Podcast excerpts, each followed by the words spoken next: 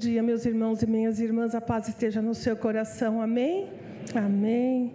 Nós estamos felizes, abençoados, porque o Senhor é conosco. Tem nos fortalecido e nos mantido, por isso nosso coração está feliz. Amém? Amém. Eu quero que, por favor, você abra a Bíblia. Nós vamos meditar hoje na epístola de. Em Atos, no livro de Atos dos Apóstolos, no capítulo 22, de 1 a 21. Nós vamos começar hoje uma série de pregações a respeito dos apóstolos. E na escala de pregação, é, quando ela é montada, a gente fica ansioso para saber que dia é. Não porque a gente quer pregar, mas porque a gente sabe que vai ser um trabalhão e a gente tem que se programar para isso. E sobrou para mim começar, né? E todo mundo tinha compromissos e não podiam dedicar a semana para a pregação. Eu falei, bom, como eu saí na frente, então eu vou escolher eu tenho o direito de escolher, né? E eu equivocadamente escolhi Paulo. Só fui me dar conta na segunda-feira, quando eu comecei a pensar sobre Paulo, sobre o que dizer e orar, que eu falei que roubada que eu entrei, né? Eu podia ter escolhido outro, né? Eu fui escolher Paulo. Mas é aquilo, sabe? Quando nós vamos falar algo de eh, falar de uma pessoa, e principalmente dos apóstolos, e é o que nós vamos fazer durante toda essa série. O nosso foco não é a pessoa, o nosso foco é a obra de Deus através daquela pessoa, amém? Nosso foco sempre será Jesus, sempre. E Ele é o maior. Então, quando a gente vai falar dele, tudo fica muito mais fácil, amém? Fica muito mais suave, porque Ele é o, o, Senhor, não é? E é isso que nós nos propomos a fazer, e o que eu me proponho a fazer com você é enxergar o que a gente tem em comum com Paulo.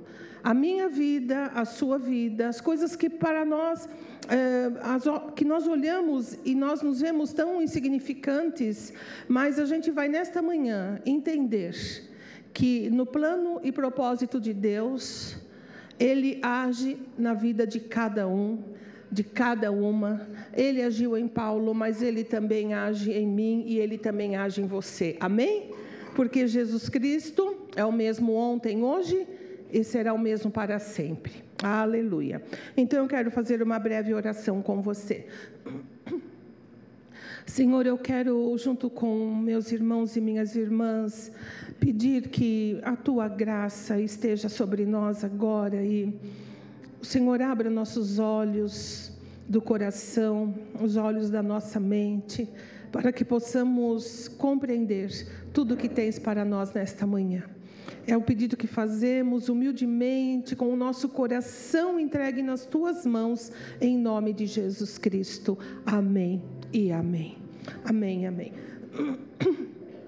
Amém. Então, eu quero dizer, falar um pouquinho de Paulo, o Paulo que conhecemos, não é? é nós conhecemos Paulo após a conversão dele. E por conversão, nós entendemos o dia em que Paulo compreendeu que Jesus Cristo era o Messias, que Jesus era o Salvador. Uh, ele escreveu, pós-conversão, as 13 epístolas do Novo Testamento, nas quais nós temos o alicerce do cristianismo. Aprove a Deus dar a Paulo as revelações que, ele, que, ele, eh, que Deus queria que ele tivesse, para que ele pudesse desvendar os mistérios da obra de Cristo, do plano de salvação, da vida da igreja e a obra que e o trabalho e o serviço que Jesus Cristo faz na vida das pessoas que a ele se achegam através do Espírito Santo.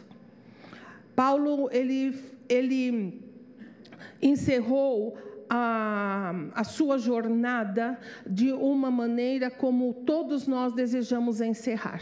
Quem não conhece as palavras dele quando ele diz, não é? Combati. Que mais? E guardei a fé.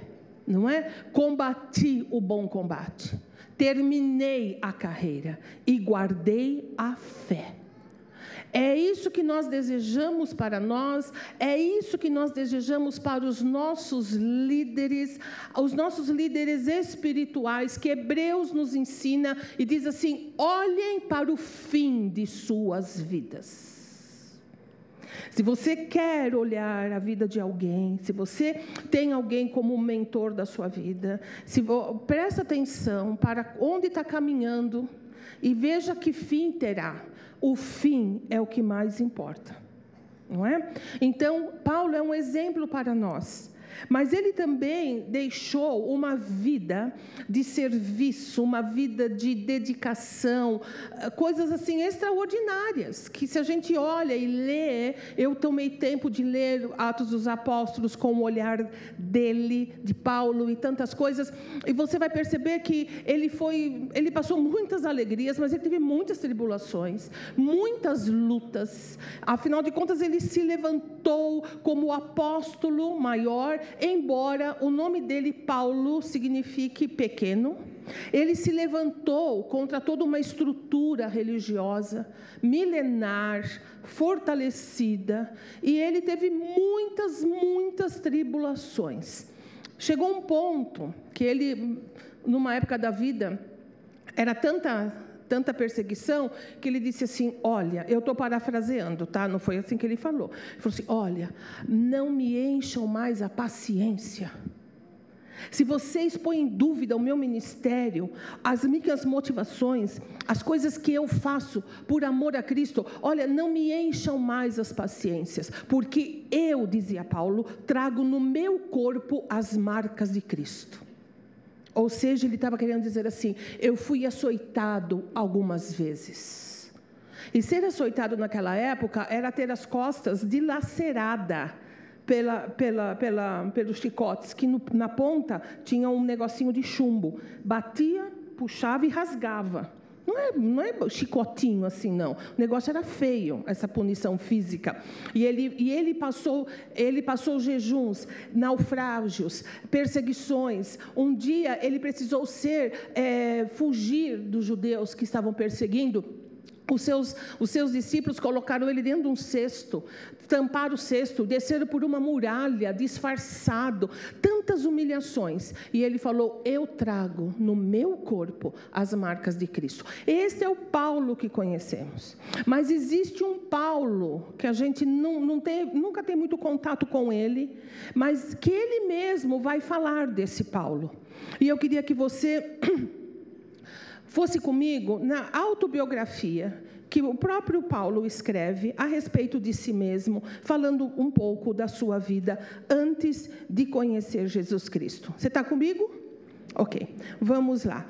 Ele vai fazer um discurso que nós vamos ler quando ele está em Jerusalém, diante de um tribunal ele está diante de um tribunal judaico, porque os líderes religiosos estavam acusando Paulo de ir contra os ensinamentos de Moisés, contra a lei, e também eles falavam aos romanos que Paulo estava se insurgindo contra César, porque ele apresentava um outro rei, no caso Jesus. E é nessa hora que Paulo está sendo levado preso, ele pede para o comandante romano e falou: Espera um pouquinho, deixa eu falar com essas pessoas, porque eu os entendo, eles são do meu povo e eu quero me expressar para eles. É isso que nós vamos ouvir agora. É nesse contexto que Paulo vai falar com, com aqueles judeus enfurecidos muito bravos e querendo a todo custo a cabeça de Paulo. Então ele vai dizer: Irmãos e pais, dai ouvidos à minha defesa, que neste momento apresento diante de vós. E assim que ouviram que lhes falava em aramaico, guardaram o mais atento silêncio. Então Paulo declarou: Sou judeu, nascido em Tarso da Sicília, mas criado nesta cidade Fui educado rigorosamente na, na lei de nossos antepassados, aos pés de Gamaliel, sendo tão zeloso por Deus, assim como estáis sendo vós neste dia. Vamos parar aqui? Aqui Paulo está falando dele e está dizendo que ele era judeu. Paulo era fariseu. Você se lembra disso? Os fariseus era aquela aquela seita judaica que acreditava na ressurreição. O fariseu fazia parte da classe média dos judeus. Os, os saduceus eram de uma classe superior, inclusive de sacerdotes. Paulo era fariseu. E ele fala que ele era zeloso da lei, ou seja, além de ser um fariseu, ele era um fariseu praticante, um fariseu que levava a sério a religião. O que hoje nós poderíamos imaginar um pouco parecido com os judeus ortodoxos. Aqueles que usam aquele chapéu, cabelo uh, comprido do lado, que cumprem a lei, que até lá em Jerusalém, em Israel, eles são, eles vivem apartados da sociedade comum, porque eles julgam que a sociedade comum judia é uma sociedade pecadora. Então eles vivem apartados recebem uma certa ajuda do governo, vivem em seus próprios bairros, isolados do convívio social. Então, Paulo, ele beira, beirava isso, ele era zeloso da lei. Quando ele fala que ele foi educado aos pés de Gamaliel, Gamaliel era um rabino muito famoso naquela época e que ele dava aulas e preparava os judeus e os fariseus é, mas é, não era qualquer um, eram aqu aquelas crianças que se destacavam extremamente em suas cidades em seus povoados. Eles eram selecionados e eles eram levados lá para Jerusalém para estudarem aos pés de Gamaliel. Ou seja, Gamaliel era um mestre, professor. Então, quando Paulo fala isso, ele está querendo dizer que ele tinha a melhor das formações para aquela época. Não tinha como alguém dizer que ele era despreparado. E o judeu bem que conhecia isso. Agora eu quero falar um pouquinho mais do, dos fariseus. Os fariseus, eles aceitavam integralmente as escrituras, como também as tradições orais dos rabinos. Era de suma importância a tradição. Lembra que Jesus diz que por conta da tradição eles anulavam a lei de Deus? Chegou um ponto, e quando Jesus estava vivendo, que a tradição dos rabinos era mais importante do que a própria lei. Eles, eles, estavam continuamente brigando e, e discutindo com os saduceus por acharem ter alcançado uma posição superior à de qualquer outra classe. Os fariseus eram orgulhosos e intolerantes. Agradeciam a Deus por não serem como os demais. Se lembram? Graças te dou a Deus, porque eu não sou como esse aqui, ó, com esse publicano eu jejuo, eu dizimo. Eles se sentiam muito acima das pessoas. Paulo, esse Paulo meio desconhecido nosso, era exatamente isso. E ele era assim. Andar uma milha, carregar um graveto, acender o fogo no sábado era considerado ofensa grave. Até mesmo comer um ovo posto por uma galinha no sábado era considerado pecado. Preparou-se gradualmente para liderar outros nesta tradição. Paulo se prepara, sem jamais sonhar que um dia ele iria se despojar de tudo isso, dessas algemas pesadas, porque ele seria liberto por Cristo Jesus. Esse era Paulo. Além de tudo, Paulo era um cidadão romano. Ele, ele, bom, ele pode ter sido cidadão romano por nascença, ele, pode, ele fala por nascença. Seus pais, talvez, tenham tido. Um, eles eram fabricantes de tendas, certamente. E, e também se conseguia cidadania por você produzir, por você ter uma posição social, pelo seu trabalho ser um trabalho relevante para a comunidade romana, enfim. Mas Paulo diz que ele era por nascimento. Certamente a cidadania veio pelos pais. Esse é o Paulo que a gente conhece, antes de Jesus. Traz um pouco de luz para mim e para você, de ver Paulo um praticante do farisaísmo, um judeu inflexível, intolerante, com todas que pensavam diferente, extremamente zeloso, mas das tradições principalmente, da interpretação da lei dada pelo Gamaliel, da interpretação da lei dada pelos sacerdotes e ele dos escribas também. E este era Paulo.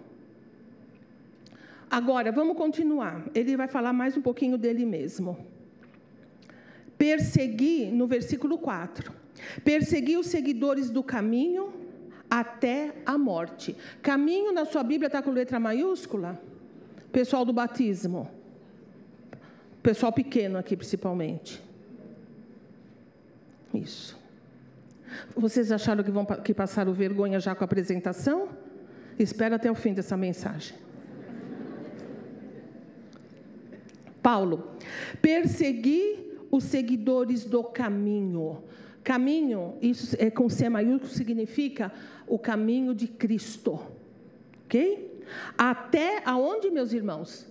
Até a morte algemando tantos homens quanto mulheres e jogando-os no cárcere bem como pode testemunhar, como bem pode testemunhar o sumo sacerdote, assim como todo o conselho dos anciãos, visto que deles recebi cartas requisitando a cooperação dos irmãos e segui para Damasco, com a finalidade de deter e trazer algemados para Jerusalém os que ali estivessem para serem severamente punidos. Esse Paulo. Era Paulo que, com esses pensamentos de um judeu fariseu em mente, decidiu deixar Tarso e voltar para Jerusalém. Insatisfeito, decidiu lutar pessoalmente contra a seita dos nazarenos. Desligando-se imediatamente de Gamaliel e de sua escola. Sabe por quê? Porque quando chegam para Gamaliel e diz assim: Ô oh, Gamaliel, mestre, aquela coisa toda, existe um, uma, uma seita nova. Eles pregam isso, começaram a explicar para Gamaliel. Vocês não vão acreditar no que Gamaliel diz. Gamaliel fala assim: deixe estar. Se for de Deus, prevalecerá.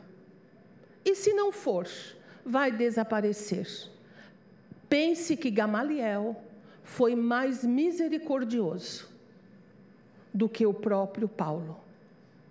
Imagina Paulo sabendo que Gamaliel tinha sido cauteloso em, em identificar como seita aquilo que estava ocorrendo. Talvez Gamaliel estivesse vendo indícios do que seria de verdade a igreja do Senhor e talvez pensando se esse Jesus não seria o Messias. Não sabemos, mas pela posição que ele toma, no mínimo, foi uma posição sábia, uma posição equilibrada. E certamente isso não agradou Paulo, e Paulo não pensava assim. Ele ofereceu, Paulo, seus préstimos ao sumo sacerdote, a fim de eliminar todos que se opusessem ao judaísmo. E não era contra os gentios, aqueles que não eram judeus. A luta de Paulo era contra os judeus convertidos a Jesus.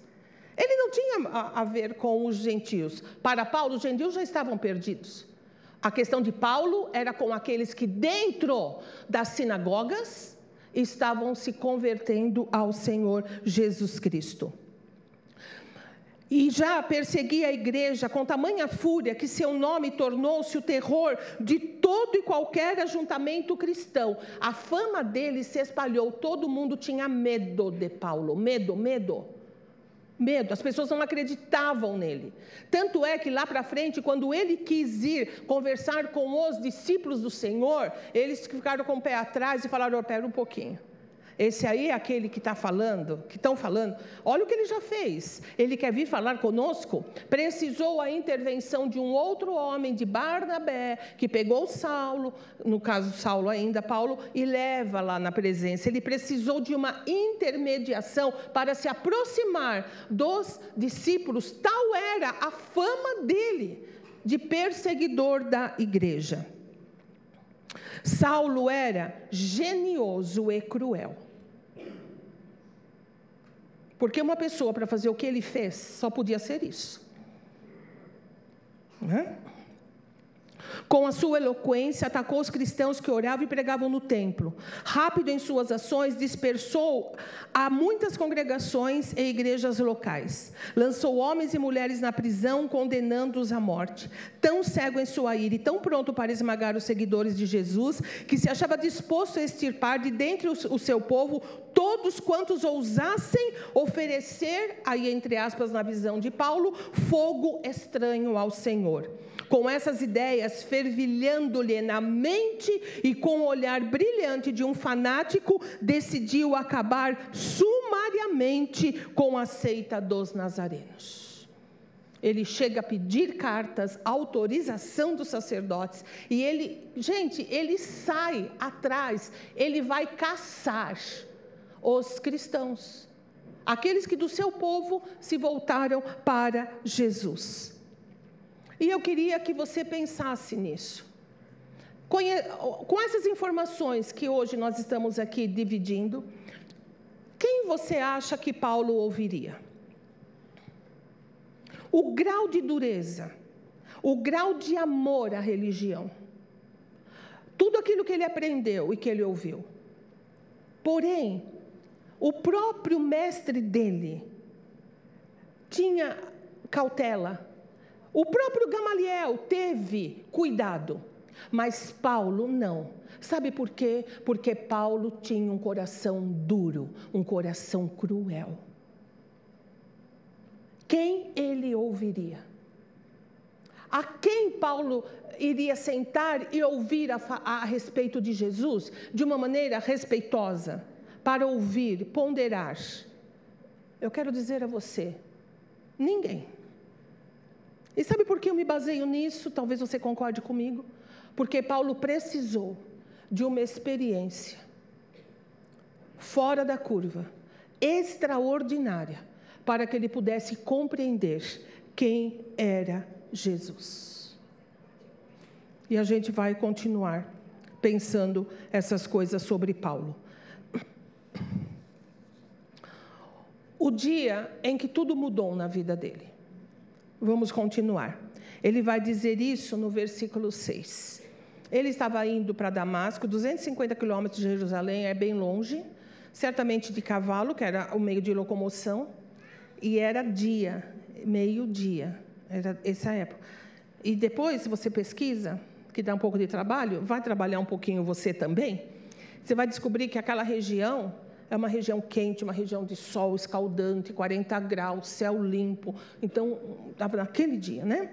Entretanto, palavras de Paulo no versículo 6: Por volta do meio-dia, enquanto me aproximava de Damasco, de repente, uma fulgurante luz vinda do céu reluziu ao meu redor.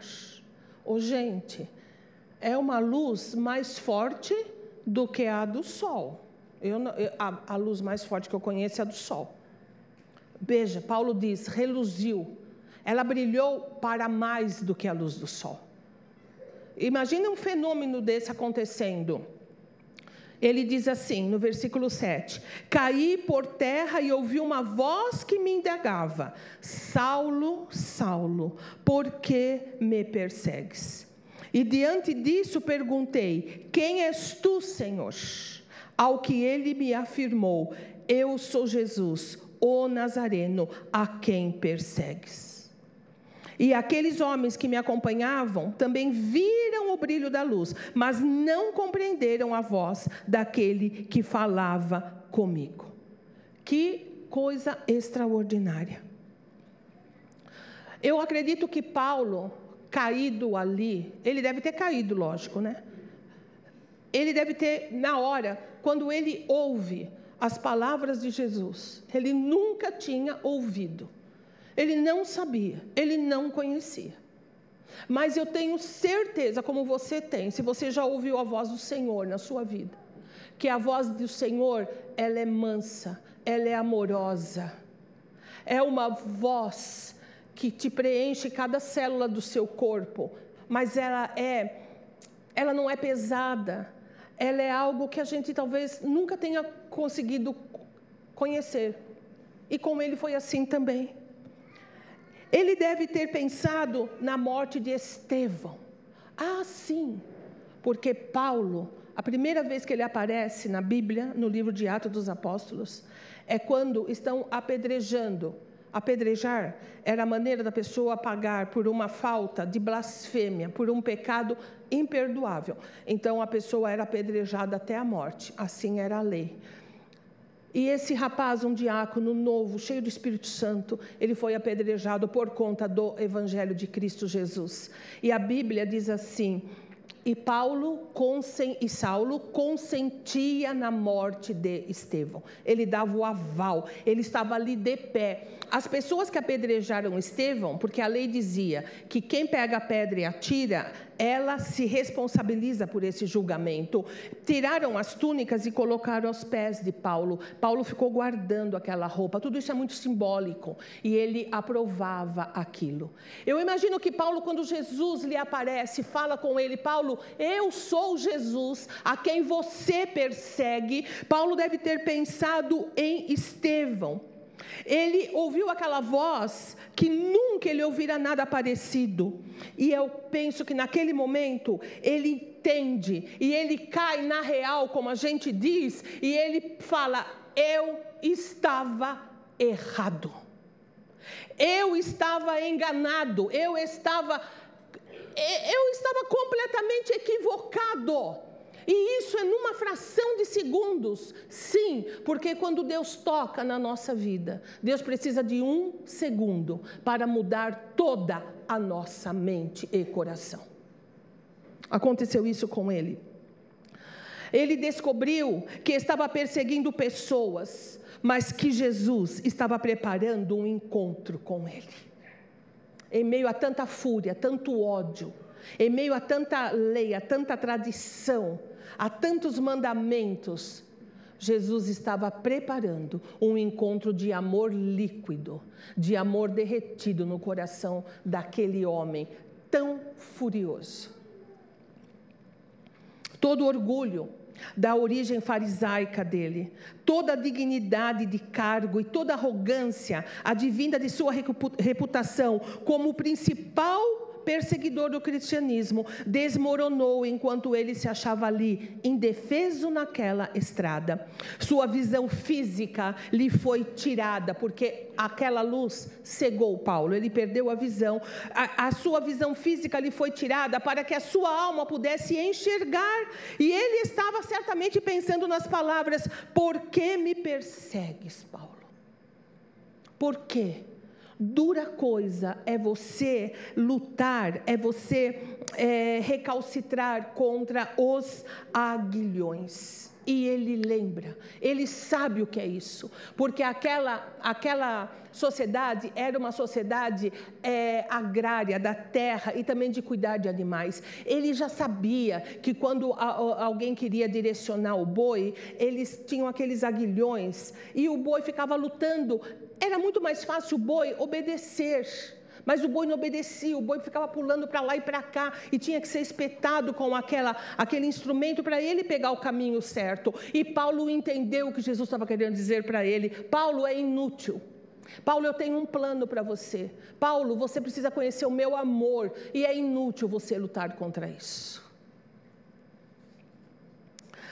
E eu quero terminar dizendo que nós temos em comum com Paulo. A primeira coisa, nós temos um passado.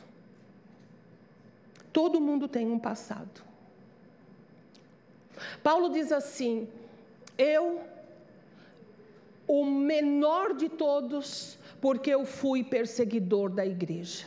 Pensa, pensa em Paulo, tendo que conviver com essa realidade.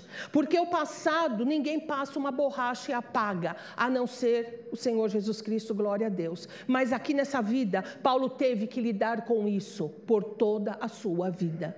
Ele, ele sabia, ele sabia o que ele tinha feito, sabe? Ele não carregava o peso, porque a Bíblia vai dizer que o, o, o sacrifício de Jesus apaga a, a, a memória, a, o peso das nossas obras mortas. Mas Paulo sabia. E ele mesmo diz: Eu fui eu sou menor entre todos, porque eu fui perseguidor da igreja. Todo mundo tem um passado. O passado não precisa estar, é, se você já passou dele, ou se vo, passou que você está aqui hoje, né? De ontem para trás, esse passado ele não pode ser trazido, levado e, e, e, e continuamente vivido a ponto de você não sair dele para poder viver o presente e o futuro que você tem. Mas uma coisa é certa: é necessário que a gente entenda que o nosso passado faz parte da nossa história em Cristo Jesus. Paulo nunca. Paulo tinha um, era um homem de opinião forte. Paulo não era uma pessoa é, dada a. Ele não era flexível, e isso era dele. Em Cristo Jesus, ele se torna uma outra pessoa. Porém, ele nunca podia perder de vista quem um dia ele tinha sido, para que ele não se tornasse a ser aquilo que no passado ele foi. Você entendeu isso? Qual é o seu passado? Quais são as coisas que você sabe que você precisa se lembrar? Não para se martirizar, porque se você está em Cristo, você sabe, tudo foi colocado na cruz. Acabou mas falando de você como uma pessoa que é. O que é que você precisa tomar cuidado e nunca esquecer? E nunca esquecer da onde Jesus te tirou. E nunca se esquecer do que você foi. E nunca esquecer contra o que você precisa estar sempre alerta. Paulo teve algumas recaidinhas no seu ministério foi uma pena quando ele rompe.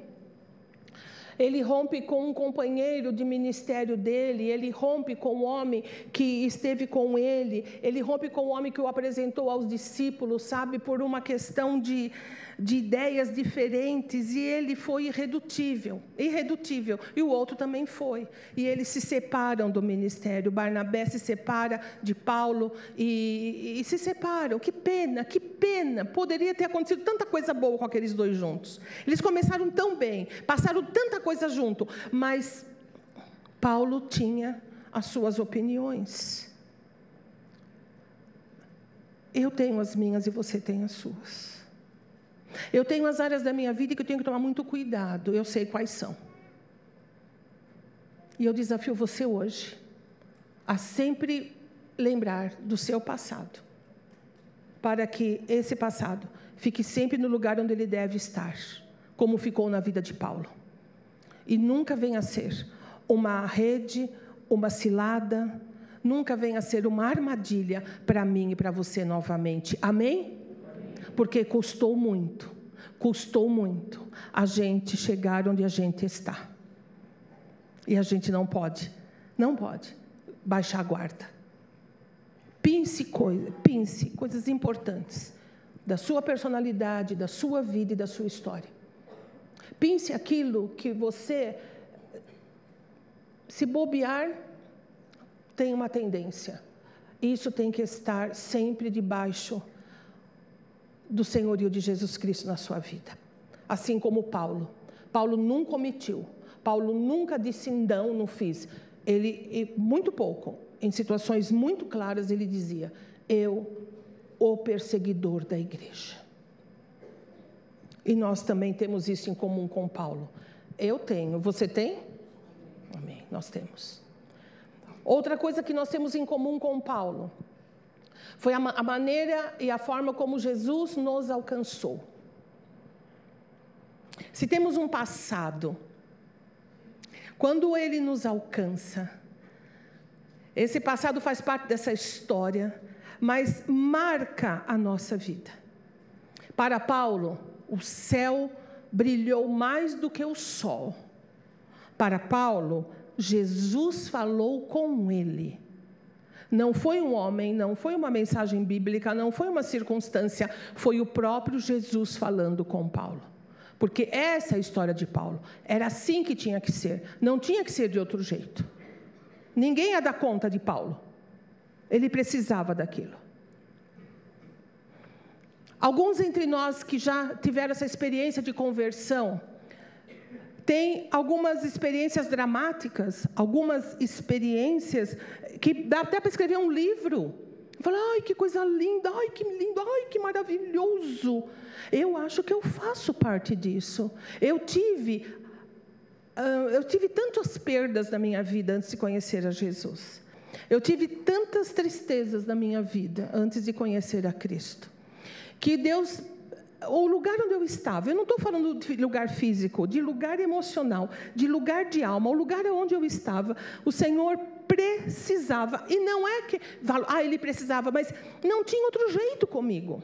Quando eu aceitei Jesus, foi num domingo à noite, eu aceitei Jesus. Na segunda-feira, eu era outra pessoa, porque não ia dar eu ia me perder, eu ia me afundar nos meus dilemas, nos meus traumas, nas minhas infelicidades. Eu precisava de, um, de, de algo drástico, e para mim foi drástico. Mas eu conheço outras pessoas. Eu, eu, bom, vamos lá. E para você? Será que foi assim também?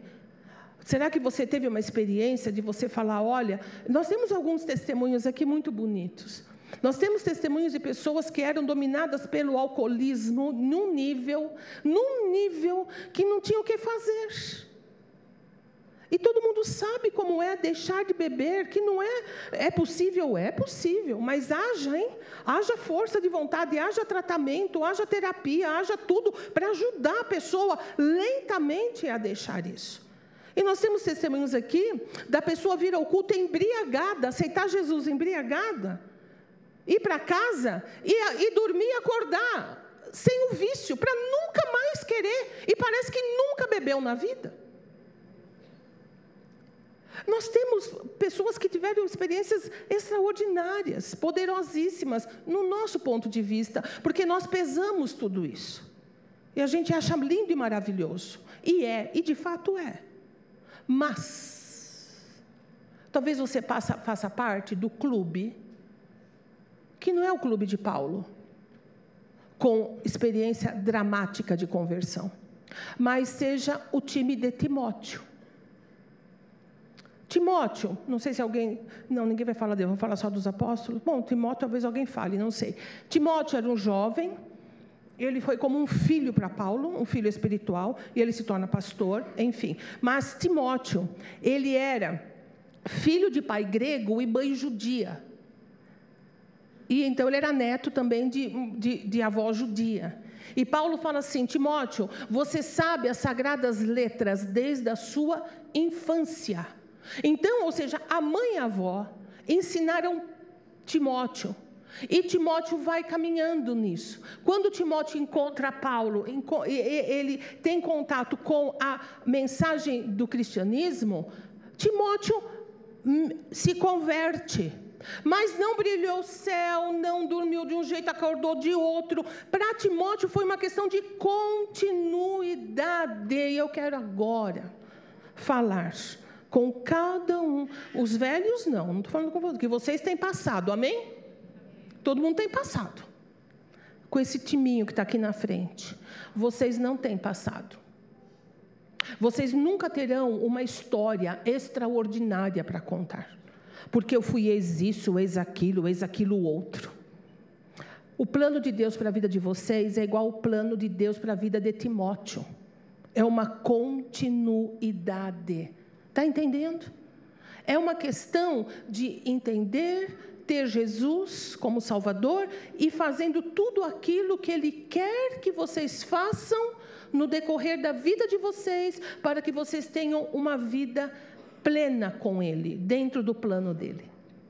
Então vocês não são ex nada, não vai brilhar nada, a vida vai continuar debaixo da bênção de Deus. Quem gostaria de ter tido uma história como essa, levanta a mão. Fica com a mão levantada, bem levantada. Eu quero que todos vocês se levantem, os novinhos. Fiquem de pé. E olha para trás. A vida de vocês causa alegria na vida de cada uma dessas pessoas que diz: se eu tivesse tido essa oportunidade, minha vida seria diferente. Amém? Pode sentar e por favor. E talvez você está aqui me ouvindo também e, e sua vida está assim, normal, feliz. Você caiu aqui de paraquedas. Aí você, não, eu não mato, não roubo, não, não, né? e tal, sou uma pessoa do bem. Ótimo, ótimo. Mas hoje Jesus também fala com você. Dentro dessa sua realidade, você precisa compreender: Jesus te ama, ele morreu pelos seus pecados, você precisa dele e hoje é o dia que você pode entregar sua vida a ele também.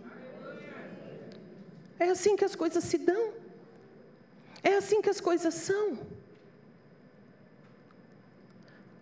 Nós, nós damos tanta importância à luz que brilhou no céu mais que o sol.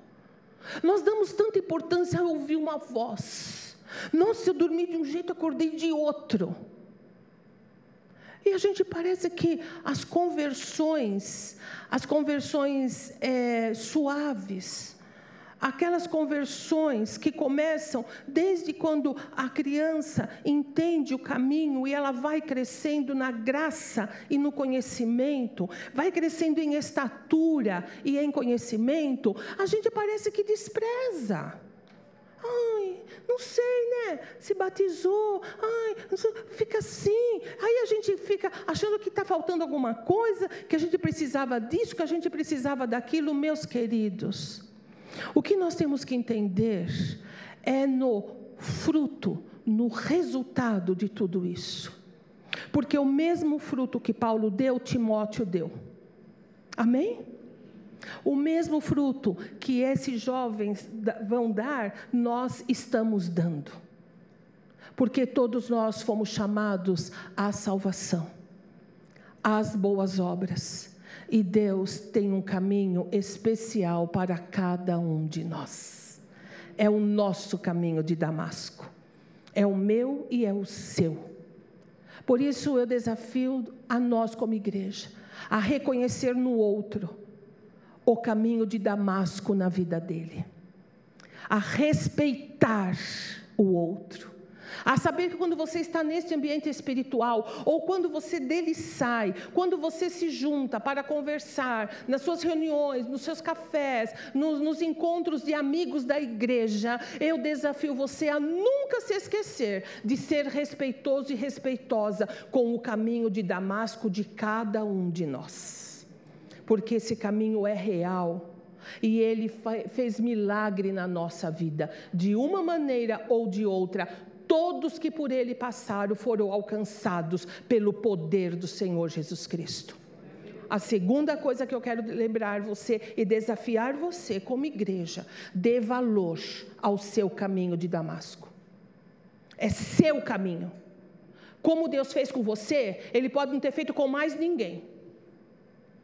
O dia que você aceitou Jesus e você se encontrou com Ele, foi seu dia, foi o seu caminho, e isso está registrado nos céus para todos sempre, assim como a conversão de Paulo está registrada.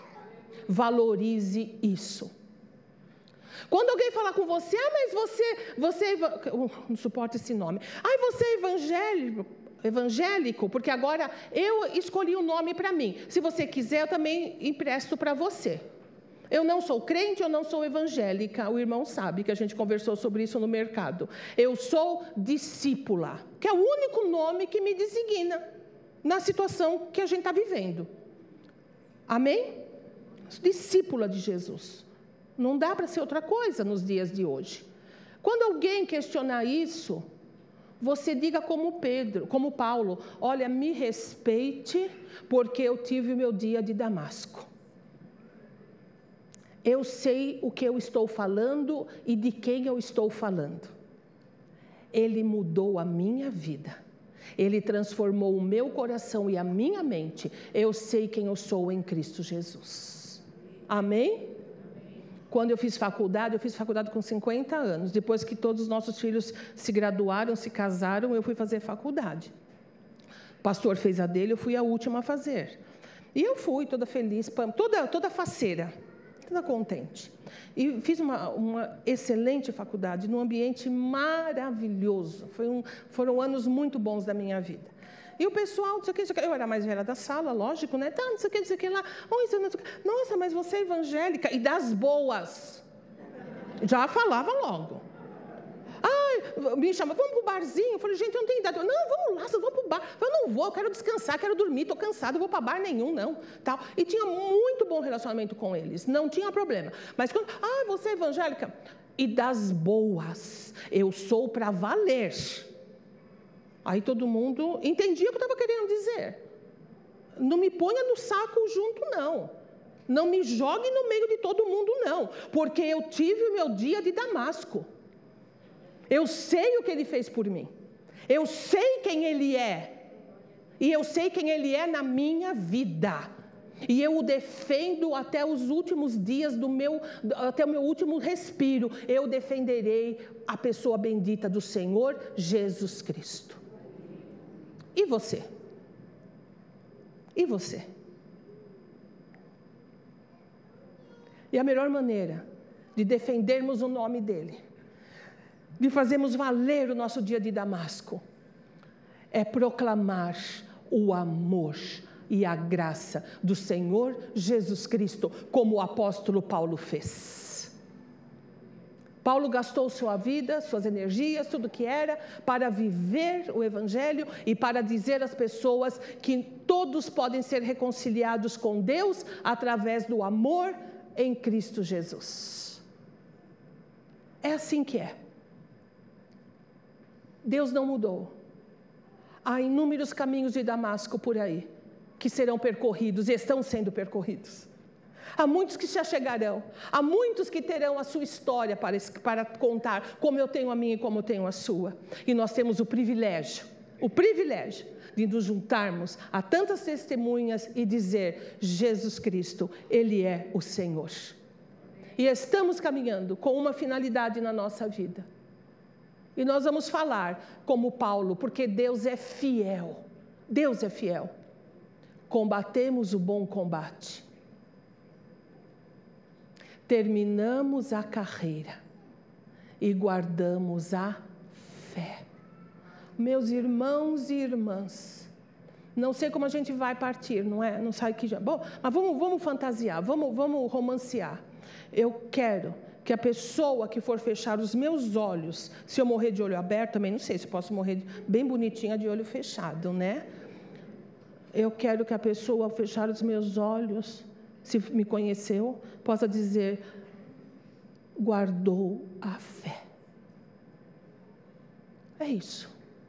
Essa fé bendita na pessoa do nosso Senhor Jesus Cristo. Isso Deus teve para mim, para Paulo, para você. Que temos em comum com Paulo? Nós temos um passado, nós temos o nosso caminho de Damasco e nós temos a pós-conversão das nossas vidas. O Deus que agiu em Paulo age em mim e age em você. E Ele está aqui hoje para dizer para você: se você está no caminho de Damasco, no caminho de você se conscientizar que Ele é Jesus, que Ele é o Senhor da sua vida, hoje você pode tomar a sua decisão. Como Paulo disse: Quem és, Senhor? E Jesus diz: Eu sou Jesus. E talvez o seu coração esteja ardendo, você esteja se vendo e pensando a respeito dessas experiências tão distantes de Paulo.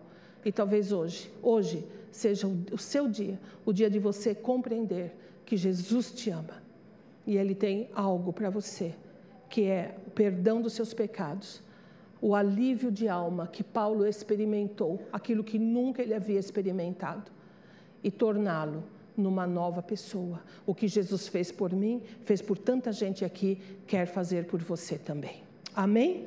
Vamos fechar os nossos olhos na presença de Deus. Senhor, nós estamos aqui diante de Ti na Tua presença. Há tanta gratidão no nosso coração. Meu Deus, Quem poderá se levantar e dizer que o Senhor não é real? Quem poderá se levantar, Deus, e dizer que o teu evangelho não é a verdade? Porque nós somos prova disso. Porque estarmos aqui hoje é prova disso, porque tudo que fazes é prova disso. Nesta hora nós estamos aqui com nossos corações compungidos na tua presença. Nós estamos tão agradecidos, mas eu quero especialmente te agradecer. E eu quero que cada um aqui também possa fazer isso. Eu quero te agradecer pela minha vida. Eu quero te agradecer pelo meu passado. Ele não foi fácil, Senhor. Ele foi duro, ele foi solitário, ele foi árido. Mas ele me levou para o caminho de Damasco. Como eu sei que também todos aqui podem te agradecer por isso.